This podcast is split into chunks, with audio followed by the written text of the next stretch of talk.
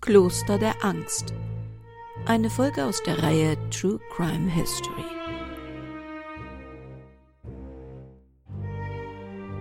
Erkennungsmusik Stephen Ross, Hamilton, New Zealand. Im Folgenden werden Sie von Irren, Geistesgestörten und Geisteskranken hören, was dem damaligen Sprachgebrauch entspricht. Es entspricht nicht unserer Meinung.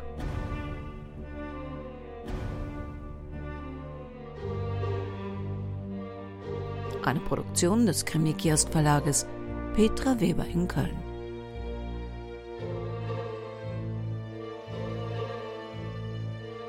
Sprecherin Petra Weber.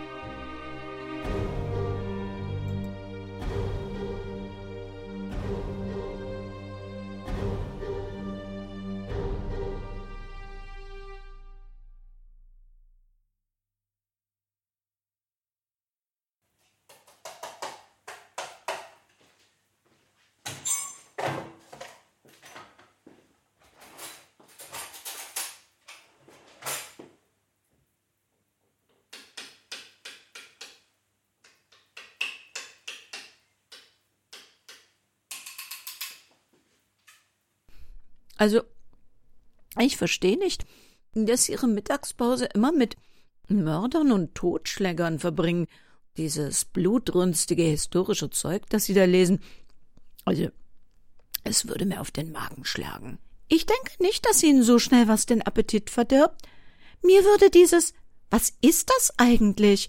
Eine Tütensuppe? Mehr den Appetit verderben. Wie kommen Sie darauf, dass True Crime Fälle immer was mit Mord und Totschlag zu tun haben. Es gibt sehr viele andere hochinteressante kulturhistorische Kriminalprozesse. Ein Beispiel.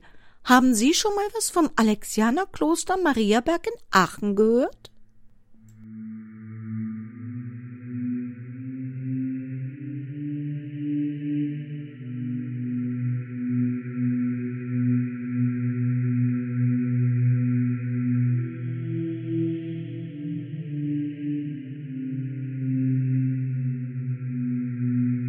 Gegen Ende des 19. Jahrhunderts wird mehr und mehr deutlich, dass stationäre Einrichtungen für geistig Erkrankte geschaffen werden müssen. Die staatlichen Irrenanstalten können die zahlreichen Irren, deren mentale Erkrankungen nur grob in diverse Kategorien wie Schwermut, Epilepsie, Wahnsinn oder Hysterie eingeteilt werden, nicht mehr unterbringen. Gemeinden und Familien fordern neue Lösungen. Es werden Verträge mit kirchlichen Einrichtungen geschlossen, die gegen Entgelt Menschen mit psychischen Problemen aufnehmen und behandeln sollen. Und so kommen einige Klöster dazu, seelisch kranke Menschen aufzunehmen. Der Umstand, dass Klöster oft mit einer hohen Mauer umgeben sind, dass kein unbefugter Eintritt findet und die Klosterbewohner nur selten in die Außenwelt kommen, verleiht von jeher Klöstern etwas Geheimnisvolles, ja Unheimliches. Was mag sich hinter solchen Mauern alles verbergen? Vor allem dann, wenn es wie das Alexianerkloster Mariaberg in Aachen als Einrichtung für Geisteskranke dient. 1893 ahnt der katholische Pfarrer namens Rheindorf noch nicht, dass er es am eigenen Leibe herausfinden würde. Der Geistliche ist von seiner sechzehnjährigen missionarischen Reise aus Amerika gesundheitlich schwer angeschlagen zurückgekehrt. Zweimal hatte er das Gelbfieber besiegt, was jedoch bei ihm zu einem Magenleiden geführt hatte und, wie er selber fand, reichlich nervös machte. Zurück in der Heimat gibt es über Pfarrer Rheindorf allerlei zum Teil auch unwahre Spekulationen über seinen Gesundheitszustand. Wo mag der Herr Pfarrer sich was geholt haben, die seiner Genesung nur wenig zuträglich sind? Dermaßen fix und fertig bekommt Pfarrer Rheindorf zusätzlich noch eine Zahnkrankheit. Rheindorf wird vom Erzbischof in ein Krankenhaus eingewiesen. Doch seine Genesung will nicht zurecht in Gang kommen. Nach drei Monaten im Krankenhaus bittet er Bischof Dr. Kremens, ihm zu gestatten, die Anstalt zu verlassen und einen eigenen Haushalt gründen zu dürfen. Ah, der Erzbischof hält das für keine gute Idee und verfügt, dass Vikar Rheindorf sich in das Aachener Alexianerkloster Mariaberg zu begeben habe. In dem betreffenden Schreiben des Erzbischofs heißt es Gehen Sie mit Zuversicht nach Mariaberg. Dort werden Sie eine so vorzügliche Pflege und Aufwartung erhalten, wie sie Ihnen in dem kostspieligsten eigenen Haushalt nicht gewährt werden kann. Dem Bischof scheinen die Kosten sehr am Herzen zu liegen, aber Pfarrer Reinberg folgt wie ihm befohlen. Das Kloster wird sich als Horror für den Geistlichen entpuppen.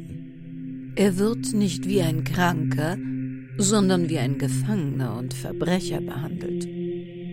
Der Anstaltsarzt Dr. Wilhelm Chantraine verordnet ihm für seine Zahnschmerzen eine völlig sinnlose Myrrentinktur.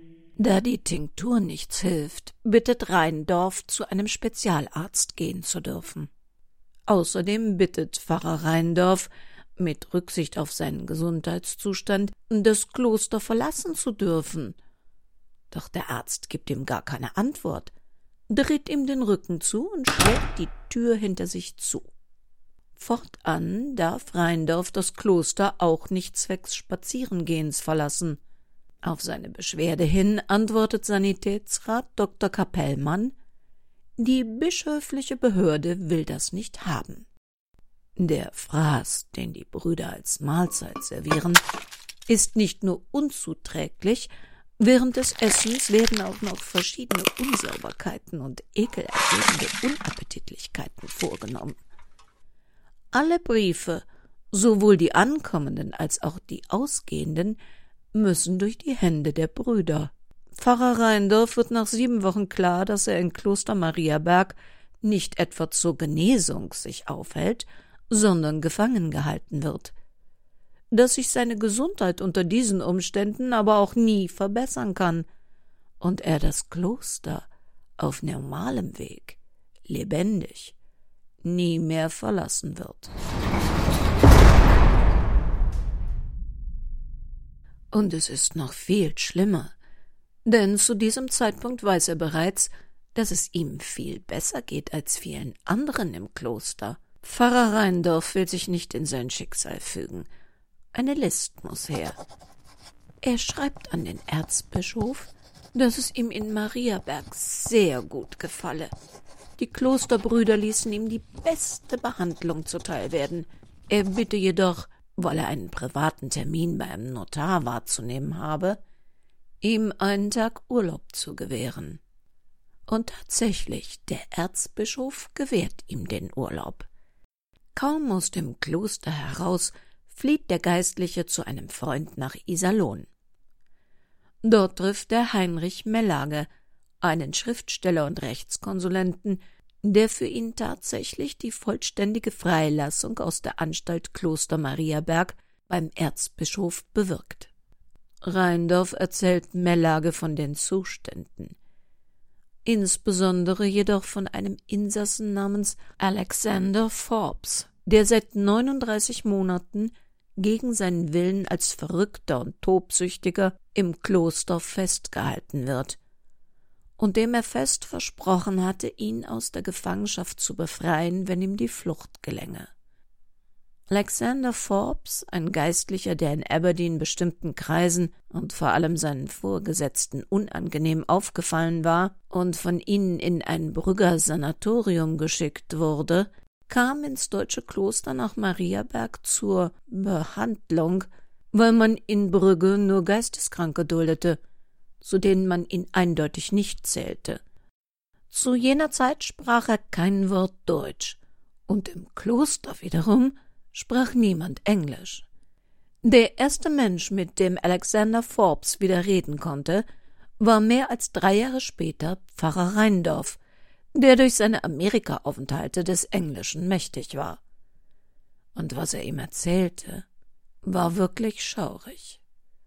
Forbes war keineswegs geisteskrank, Und das muss im Kloster den Brüdern auch klar gewesen sein, denn sie ließen ihn die Messe lesen und Andachten halten.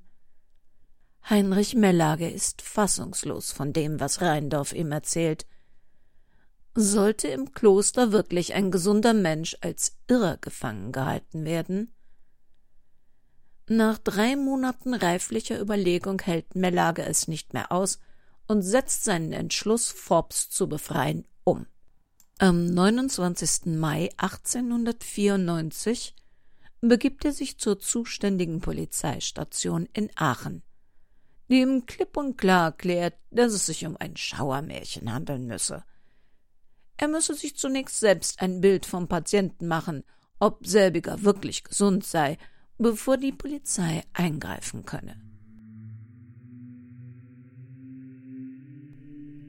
Das versucht Heinrich Mellage auch, doch der Rektor der Anstalt weist ihn brüsk ab. Alexander Forbes sei ein Tobsüchtiger, ein Säufer, der randaliere, der zu fliehen versuche und aus diesem Grund sogar Fenster einschlage. Der Rektor der Anstalt müsse ihm jeden Morgen seinen Quantum Cognac einflößen, um ihn überhaupt einigermaßen ruhig zu halten. Mellage könne Forbes auf gar keinen Fall sehen. Er solle sich mit dem zuständigen Arzt Dr. Karl Franz Kapellmann verständigen.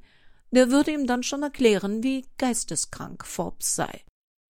Mellage ist enttäuscht. Doch am Abend kommt ihm ein Zufall zu Hilfe. Er lernt den Aachener Polizeikommissar Lohe in seinem Hotel kennen, der mit einem Bruder Heinrich im Kloster privat bekannt ist. Mit dem Kommissar und dem Aachener Hotelier Ose, der die beiden als Dolmetscher begleitet, weil nur er Englisch sprechen kann, versucht er erneut in das Kloster Mariaberg hineinzugelangen, um mit Forbes zu sprechen. Im Kloster empfängt sie tatsächlich Subrektor Bruder Heinrich, der die Herren in rheinisch fröhlicher Art mit folgendem Dialog empfängt. Ja, dat is aber recht hübsch, dat zu uns besuchen.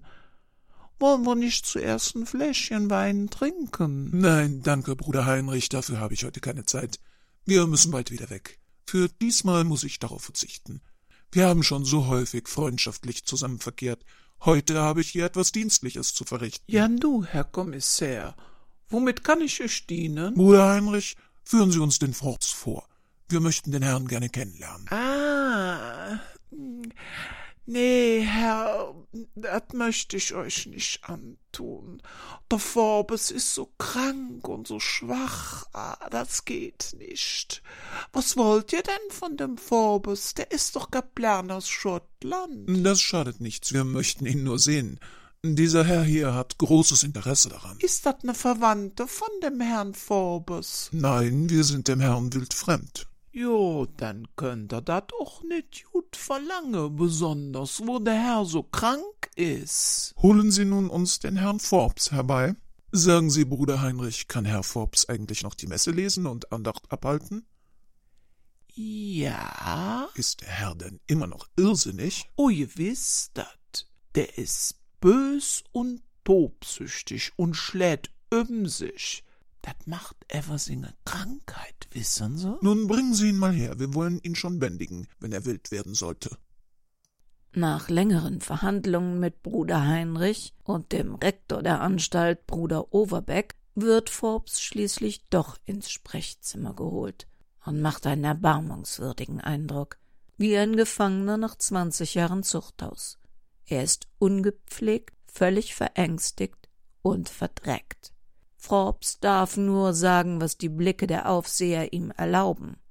Doch Heinrich Mellage und der Kommissar schätzen die Situation richtig ein.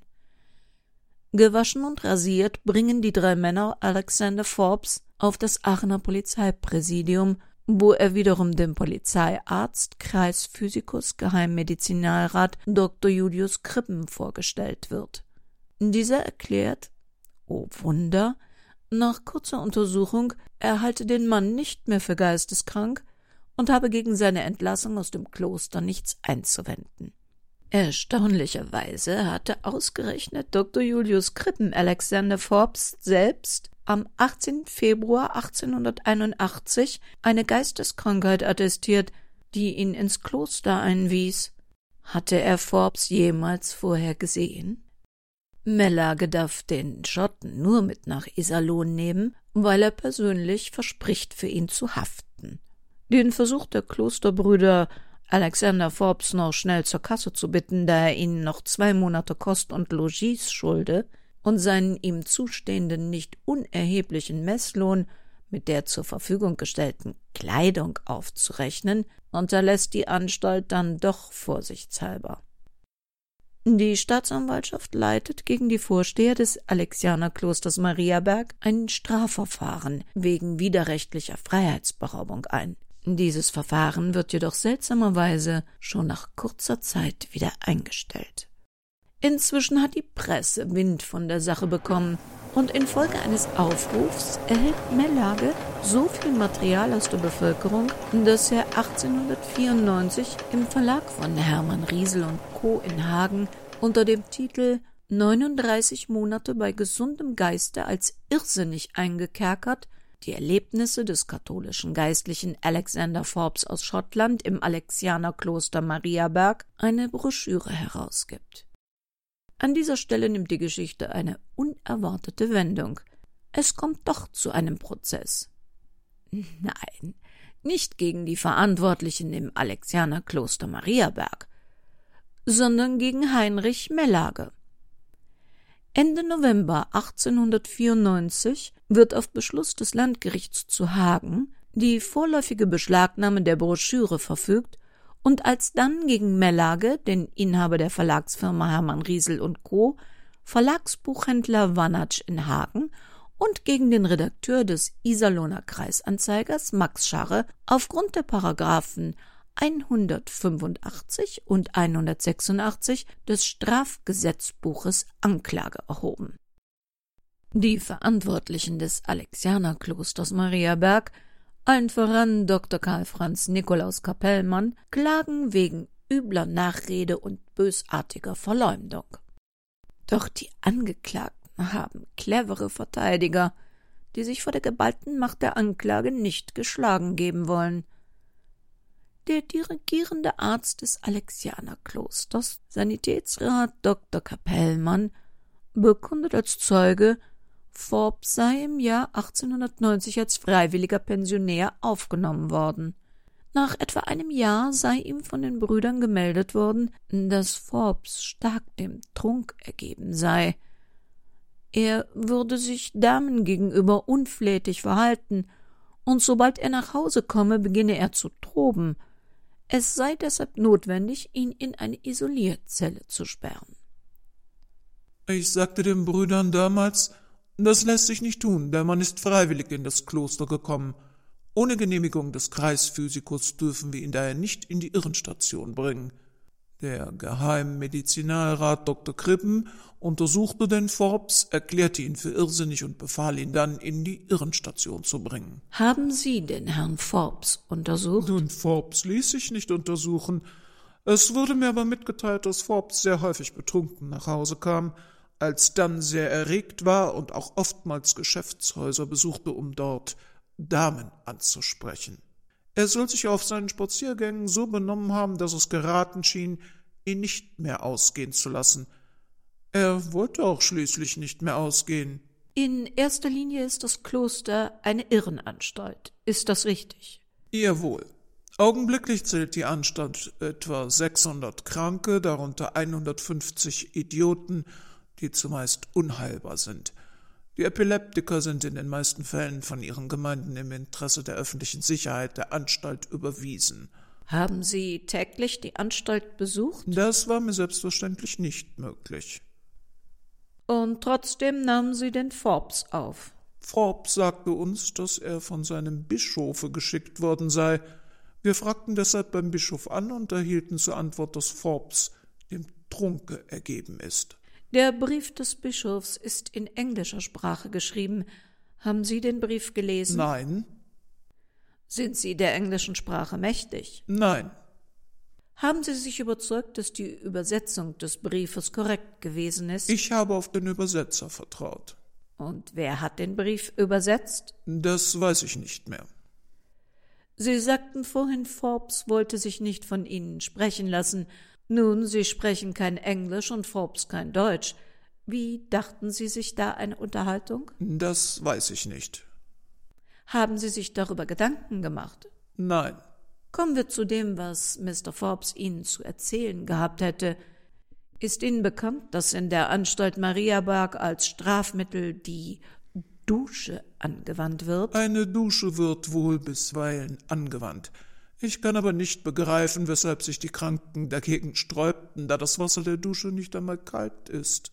War das Wasser erwärmt? Ja, es waren wohl etwa 20 Grad Wärme.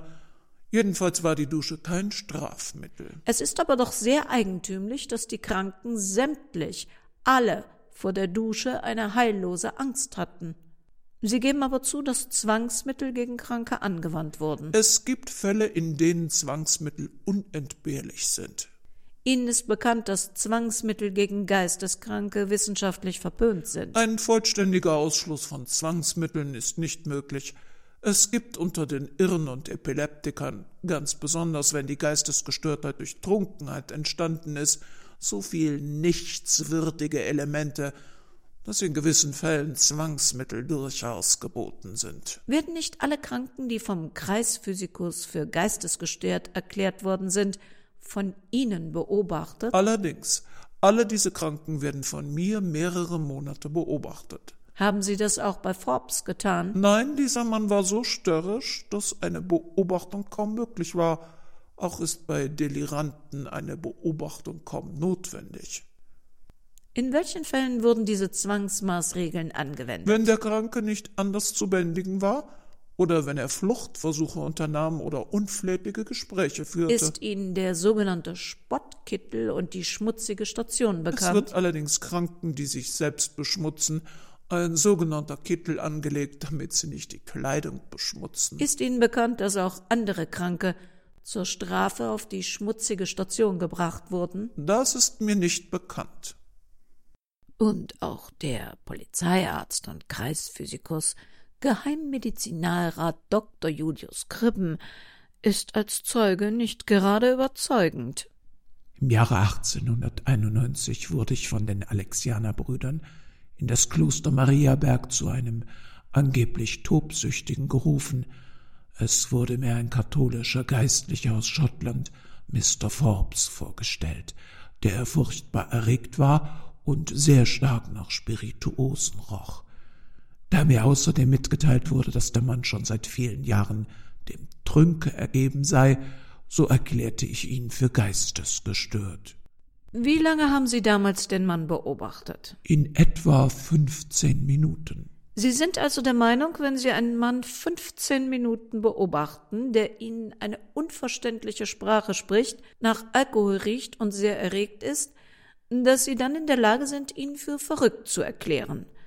Haben Sie denn bei Ihrer Untersuchung einen Arzt zu Rate gezogen? Nein, bloß die Anstaltsbrüder. Also die bloße Mitteilung von Anstaltsbrüdern, ehemaligen Schneidern, Schustern, Maurergesellen, lassen Sie sich als Grundlage dienen, um einen Mann für verrückt zu erklären. Der Mann war aber total betrunken und tobte. Ist Ihnen nicht der Gedanke gekommen, dass der Mann einen augenblicklichen starken Rausch haben könnte, dessen Wirkungen am folgenden Tage beseitigt sein könnten? Mein Gott, der Mann war ja tobsüchtig. Nach den Mitteilungen der Brüder konnte ich das nicht annehmen. Dann ist es doch nach wie vor möglich, wenn ich zufällig in berauschtem Zustande ins Alexianerkloster gebracht, dort eingesperrt und aus innerem Freiheitsdrange ein Fenster einschlage, Sie mich auch für verrückt erklären? Wenn Ihnen nur ein ehemaliger Schuster oder Schneidergeselle sagt, ich sei schon seit längerer Zeit dem Trunke ergeben? Diese Frage finde ich etwas komisch. Herr Geheimrat, ich bin weit davon entfernt, hier komische Fragen zu stellen. Die Sache ist mir bitterer Ernst. Nach dem, was wir hier von Ihnen gehört haben, ist es zweifellos möglich, dass Sie jeden x-beliebigen Menschen für geistesgestört erklären, um ihn in ein Irrenhaus zu sperren. Haben Sie den Forbes noch einmal nach Ihrer einmaligen 15 Minuten langen Untersuchung beobachtet? Dazu hatte ich keine Verpflichtung. Sie haben sich also niemals mehr um den Mann gekümmert. Nein. Bis zu diesem Zeitpunkt mögen die Kläger noch gedacht haben, dass sie mit ihrer Klage durchkommen. Doch die Verteidiger hatten herausgefunden, dass Alexander Forbes bei weitem nicht der einzige war, der im Kloster unter dubiosen Umständen festgehalten und für irre erklärt worden war. Ein Kaplan Schröder berichtet als Zeuge, dass er 1880 aus Amerika zurückgekommen war. Ein fremder Herr habe ihn in einen Zustand versetzt, dass ihm plötzlich alle Sinne schwanden. Als er wieder aufwachte, habe er sich im Alexianerkloster Mariaberg befunden. Er habe keine Ahnung, wie er in das Kloster gekommen sei. Er wisse nur, dass er sich plötzlich krank gefühlt habe, obwohl er früher ganz gesund gewesen sei. Dann habe er einmal einen Versuch gemacht, aus der Anstalt zu entfliehen und bei der Polizei Schutz zu suchen. Aber die Polizei hat ihm keinen Schutz gewährt, sondern in die Anstalt zurückgebracht. Er sei deshalb zur Strafe acht Tage in die schmutzige Station gebracht worden. In dieser Station beschmutzen Irre sich selbst und gebärden sich wie wilde Tiere. Er habe einmal das Essen verweigert, deshalb sei ihm zur Strafe direkt die Zwangsjacke angezogen worden. Alsdann habe ihn Bruder Wollenweber gepackt, in den Rücken gestoßen und zu Boden geworfen. Auch Alexander Forbes beschreibt seine Zeit im Kloster als Zeuge, wie er in eine Zwangsjacke gesteckt und mit Stricken ans Bett gefesselt und misshandelt worden war, wie Briefe an seine Mutter und den Bischof nicht weitergeleitet wurden. Ein weiterer Zeuge berichtet, dass zu Bestrafende mindestens eine halbe Stunde kniend gehalten wurden, mitunter unter der kalten Dusche festgehalten oder auf die schmutzige Station geschickt wurden, wo Kranke sie mit Kot beschmierten. Wer es sich mit den Brüdern verscherzte, wurde dort tagelang eingesperrt. Der Rektor des Klosters Mariaberg, Bruder Paulus Overbeck, ein ehemaliger Schuhmacher, sagt aus, er sei früher in einem belgischen Kloster gewesen. Dort seien Strafmittel wie Dusche, Tauchbad und Zwangsjacke gesetzlich eingeführt. Als er nach Mariaberg kam, habe er diese Strafmittel dort auch eingeführt und gegen widerspenstige Geisteskranke und Epileptiker angewandt. Den Anstaltsärzten habe er weder von der Einführung noch von der Anwendung dieser Strafmittel Mitteilung gemacht. Er gibt zu, dass auch Epileptiker und Geisteskranke in Notfällen geschlagen werden. Die Wirtschafterin des Pfarrers Rheindorf, Frau Fiesel, erzählt, Bruder Heinrich hat einmal zu mir gesagt, wer es hier gut haben will, der muss sich mit den Brüdern gut verhalten. Wer hier reinkommt, der kommt ohne den Willen der Brüder nicht mehr hinaus. Hier hat weder der Generalvikar noch die Döktosch was zu sagen. Wir sind klüger als die Döktosch. Wer hier drin ist, der wird zahm gemacht. Und wer hier rauskommt, der ist zahm. Immer mehr Strafmaßnahmen werden von Zeugen ans Licht gebracht. So wurde ein Kranker, der nicht schnell genug gehen konnte, von einem Bruder und einem Wärter die Treppe hinabgezerrt und alsdann über den Fußboden geschleift. Ein Bruder schlug einen Kranken mit einem Schlüsselbund mit circa sechs schweren Schlüsseln auf den Hinterkopf. Ein weiterer wurde einmal von Bruder Ezekiel derart mit einem Schlüssel auf den Kopf geschlagen, dass er ein großes Loch in den Kopf bekam. Als ein Wärter deshalb diesen Kranken zu Bett bringen wollte, sagte Bruder Rochus, ich werde den Kerl die Treppe hinunterwerfen und ihm noch ein Loch in den Kopf schlagen.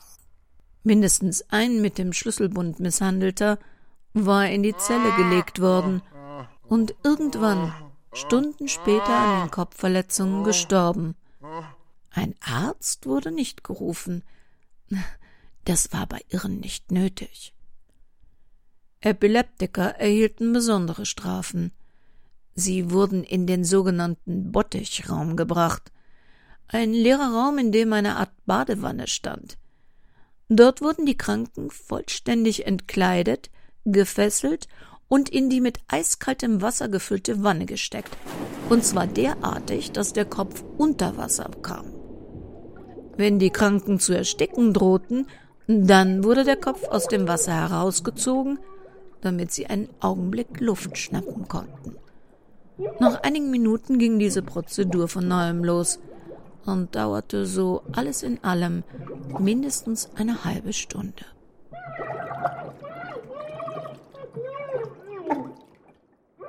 Ein Epileptiker, der in Mariaberg gewesen war, sagte aus, dass eines Tages, als er aus der Kirche kam, er den Bruder Ezekiel gebeten habe, ihm die Zelle aufzuschließen. Als Antwort habe ihm Bruder Ezekiel ein paar heftige Ohrfeigen gegeben, ihn mit der Faust auf den Kopf und ins Kreuz geschlagen, und als er sich das verbat, habe ihm Bruder Ezekiel die Treppe hinuntergeworfen. Kranke wurden oftmals gefesselt in die Kirche geführt, tagelang an Bäume gebunden, ihnen wurde eine Schlinge um den Hals gelegt und zugezogen, bis sie fast erstickten. Ohne jede Veranlassung wurden sie blutig geschlagen. Das Gericht erfährt, dass das Essen im Zuchthaus bedeutend besser war als in Mariaberg. Das war kein Essen für Menschen, sondern für Vieh. Ein Zeuge erzählt, es hätte einen bösen Scherz im Kloster gegeben. Worin besteht der Unterschied zwischen dem Himmel und dem Alexianerkloster? In den Himmel ist es schwer hinein und aus dem Alexianerkloster schwer hinauszukommen. Und dann hört das Gericht auch noch die Geschichte des Zeugen Bäcker Kaspar Kleinschmidt. Er sah eines Tages auf Veranlassung seiner Frau, die ihn gerne beiseite geschafft hätte, von der Polizei nach Mariaberg gebracht worden. Gefehlt habe ihm gar nichts. Er sei damals ebenso gesund gewesen wie heute. Er sei zwei Monate in Mariaberg festgehalten worden. Als er Herrn Sanitätsrat Dr. Kapellmann gebeten habe, ihn herauszulassen, habe ihm dieser geantwortet, das ist hier kein Gefängnis, sondern eine Irrenanstalt. Da kommen Sie nicht ohne weiteres wieder heraus. Das Essen sei miserabel gewesen. Es gab gewöhnlich des Mittags Gerstensuppe, ein Stück Leberwurst oder einen halben Hering. Herr Sanitätsrat Dr. Kapellmann, was gab Ihnen Veranlassung, den Zeugen in die Irrenanstalt aufzunehmen? Der Mann litt an Verfolgungswahnsinn. Und woraus entnehmen Sie das? Aus den Mitteilungen seiner Frau. Haben Sie sich danach um das Schicksal des Mannes gekümmert? Nein. Also die Angaben der Frau des Mannes genügten Ihnen, um den Mann festzuhalten. Die müssen mir vorläufig genügen. Herr Sanitätsrat, es wird schon seit vielen Jahren in allen Zeitungen darüber Klage geführt, dass Privatirrenanstalten bequeme Stätten sind, in die böse Frauen ihre ihnen unbequemen Männer mit Leichtigkeit schaffen lassen können. Nun hat ihnen doch der Zeuge gesagt, seine Einlieferung in die Irrenanstalt sei auf Betreiben seiner Frau und von dem hiesigen Polizeikommissar Zimmermann angeordnet worden, und er, der Zeuge, hege den Verdacht, dass der Polizeikommissar mit seiner Frau ein unerlaubtes Verhältnis unterhalte. Hat Ihnen diese Angabe des Mannes nicht Veranlassung gegeben, eine Untersuchung über die Wahrheit dieser Angaben anzustellen? Nein, wie könnte ich das auch feststellen? Dazu befragt zeigt es sich, dass auch Dr. Wilhelm Chantrains Aussagen ausnahmslos dahin gehen, dass die Zeugen ja eh fast alles nur Geisteskranke seien, die unter eingebildeten Schmerzen und Verfolgungswahn leiden und ihre Aussagen deshalb sowieso wertlos sind. Geheimmedizinalrat Professor Dr. Finkelnburg aus Bonn ist dem Verfahren als Hauptsachverständiger zugeteilt und erstattet dem Kaiser Bericht über den Verlauf des Prozesses. Er stellt abschließend fest, dass Alexander Forbes niemals geisteskrank war, auch wenn dessen ethisches Empfinden durch starken Alkoholkonsum abgestumpft gewesen sein mag, und er stellt außerdem fest, dass es überraschend sei, dass Alexander Forbes durch die Therapie, die ihm im Kloster zuteil wurde, nicht tatsächlich noch geisteskrank geworden war. Diese Gefahr hätte durchaus bestanden bei der Tortur. Er bemerkt, dass er vergeblich nach Worten sucht, um für die Umstände in Mariaberg, wie sie durch die Beweisaufnahme vorgeführt worden waren, die richtige Bezeichnung zu finden. Ihn erfüllten die bekundeten Vorgänge mit Entsetzen und Abscheu. Derartige Dinge sollten weder in Deutschland noch in einem anderen zivilisierten Land für möglich gehalten werden. Im Übrigen war es nach deutschen Gesetzen nur gestattet, gemeingefährliche Geisteskranke zu internieren, andernfalls machte man sich einer Freiheitsberaubung schuldig.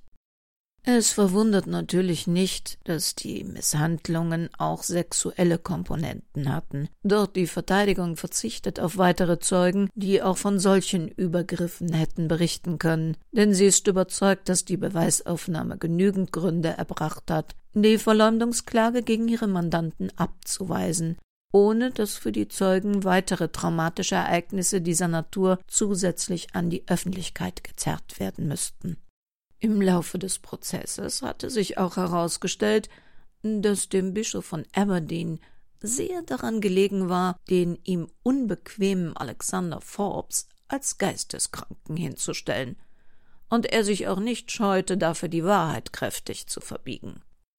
Und während die Staatsanwaltschaft immer noch hohe Strafen für Mellager und seine Mitangeklagten fordert, weist die Verteidigung darauf hin, dass im Alexianerkloster Mariaberg Patienten nicht nur misshandelt wurden, sondern sich der Eindruck aufdrängt, dass systematisch unliebsame Geistliche oder Familienangehörige hier mundtot gemacht und aus dem Weg geschafft werden sollten. Nach einer Woche Verhandlung und zwei Stunden Beratung wird für Recht erkannt, die Angeklagten sind freizusprechen. Die Kosten des Verfahrens fallen der Staatskasse zur Last. Was wurde aus ihnen allen?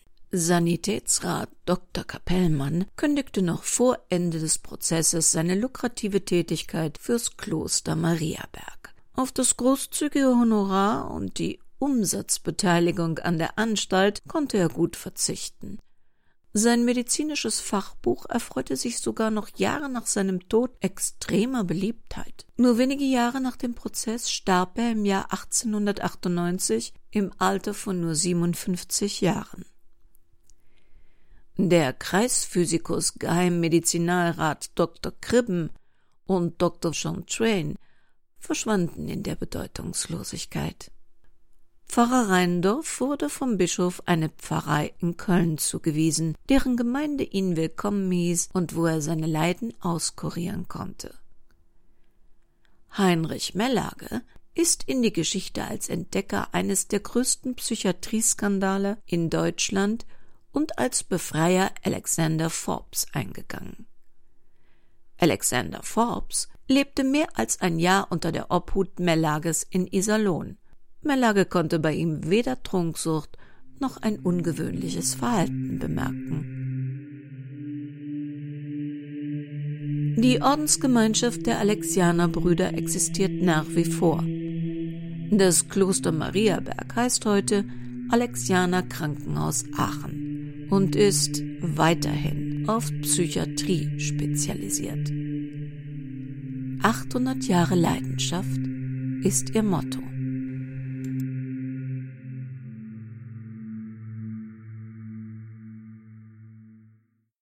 Puh, was für eine gruselige Geschichte.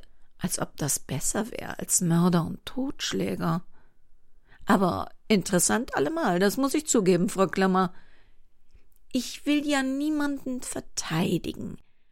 Man muss aber natürlich sagen, dass es auch anzurechnen ist, dass die Psychologie und Psychiatrie Ende des 19. Jahrhunderts noch vielen Irrtümern und Fehlinformationen unterlag. Das könnte man natürlich tun. Kämen in dieser Geschichte auch nur ein Hauch von Psychologie oder Psychiatrie vor? Die Klosterbrüder waren allesamt Handwerker. Ausweislich ihrer Bücher widmete sich Dr. Julius Krippen vorrangig der Schilddrüse.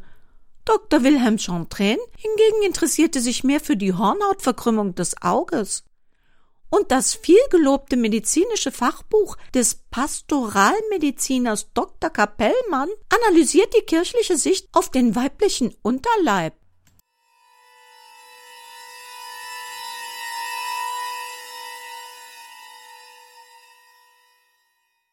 Bei dieser Sendung ist es mir sehr schwer gefallen, die historischen, originalen Aussagen zu sprechen. Zutiefst verabscheuungswürdig finde ich es, Patienten mit geistigen, neurologischen oder mentalen Erkrankungen als Irre oder Idioten zu titulieren. Doch gerade der Sprachgebrauch der Zeit zeigt, welche Haltung selbst Mediziner und Kirchenvertreter Patienten mit solchen Problemen und Einschränkungen entgegenbrachten. Und selbstverständlich ist Epilepsie keine Geisteskrankheit. Heinrich Mellages Broschüre über Alexander Forbes Befreiung kann als E-Book kostenlos heruntergeladen werden – ebenso wie die Berichterstattung über den Prozess vom Journalisten Hugo Friedländer. Die Quellen dazu sind in den Infos dieser Sendung verlinkt, ebenso wie das Impressum. Am letzten Donnerstag im April, am 27. April, gibt es dann eine neue Folge aus unserer Reihe True Crime History. Und Sie passen bis dahin bitte gut auf sich auf. Denn ob sie nun ein bisschen verrückt oder komplett wahnsinnig sind, das Leben kann sehr kurz sein.